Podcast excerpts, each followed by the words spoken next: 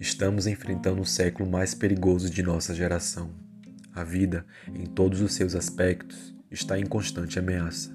Infelizmente, quase 200 mil pessoas foram mortas no Brasil somente por Covid-19 e com elas também, de algum modo, milhares de famílias, amigos e entes queridos. A vida agoniza, cada vez mais infectada pelo vírus social circulante entre nós e que mata há muito mais tempo o vírus do preconceito, da ignorância, da violência, do egoísmo e da injustiça. É preciso combatê-los, aplicando em nossas veias, em nossas almas, em nossas práticas a vacina responsável do cuidado, do respeito, da empatia, do amor e equidade, espalhando por aí, sem contraindicações, efeitos curativos no universo.